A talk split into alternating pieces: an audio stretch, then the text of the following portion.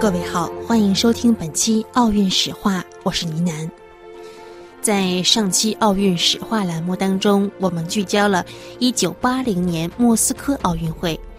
在那一场奥运会上，六十余个国家响应美国总统吉米·卡特的号召，缺席了苏联所举办的奥运会，以此来抗议红军入侵阿富汗。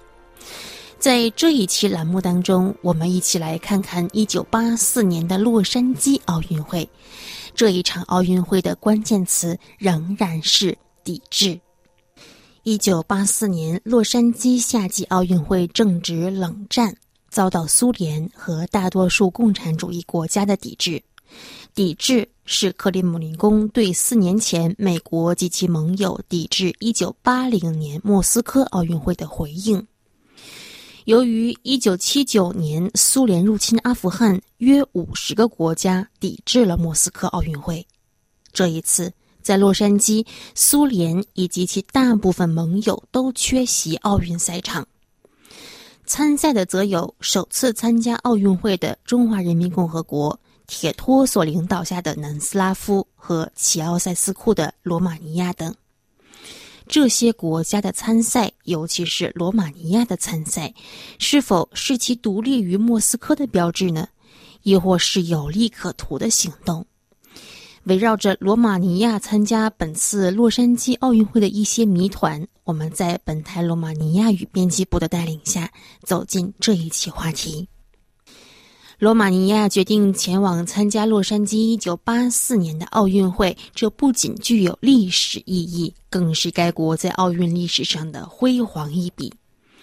这一次，罗马尼亚是唯一参赛的华约国家，罗马尼亚人也最终在奖牌榜上获得了第二名的好成绩。对于主流的东欧共产主义集团来说，本次奥运会的口号是抵制。那么，布加勒斯特是出于何种原因特立独行，决定参赛呢？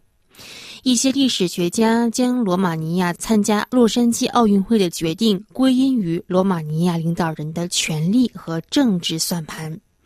没错，一九八零年，罗马尼亚人确实以效忠东方老大哥的名义参加了受到以美国为首的国家所抵制的莫斯科奥运会。但四年之后，罗马尼亚与苏联的关系却远远没有四年前那么好了。此外，罗马尼亚需要强大的货币，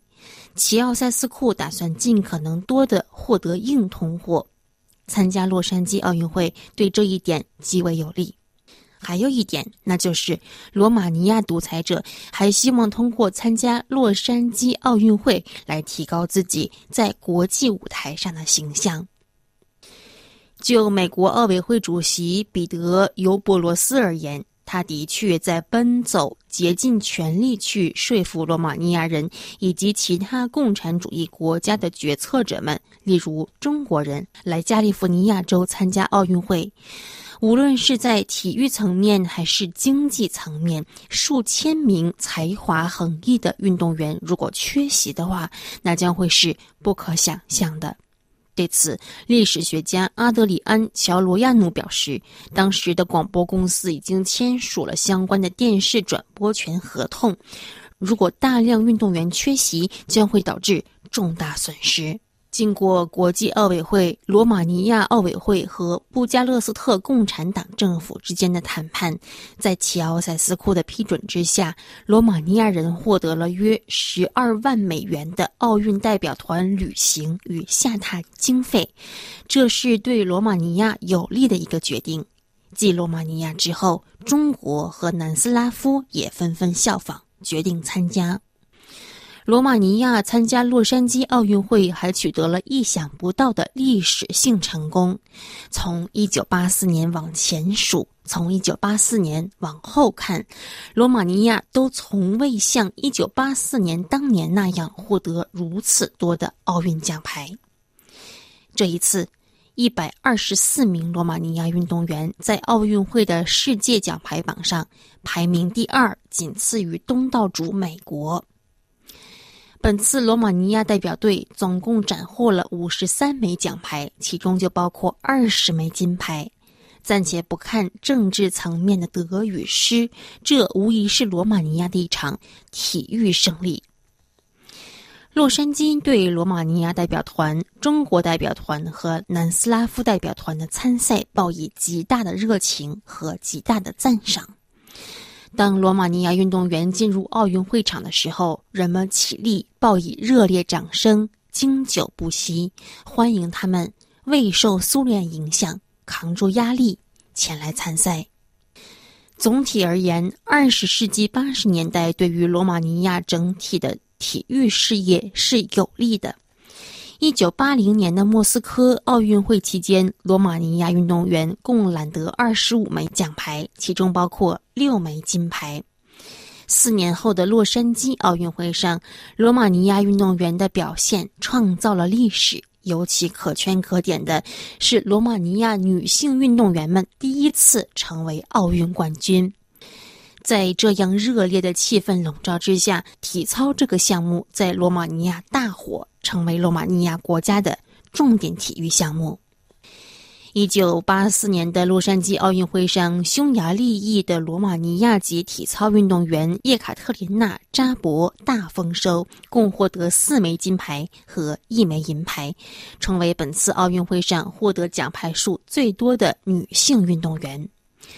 而获得最多奖牌数的男性运动员，则是来自中国的李宁。除了体操，罗马尼亚代表队还在皮划艇独木舟项目。田径、举重等领域大放异彩，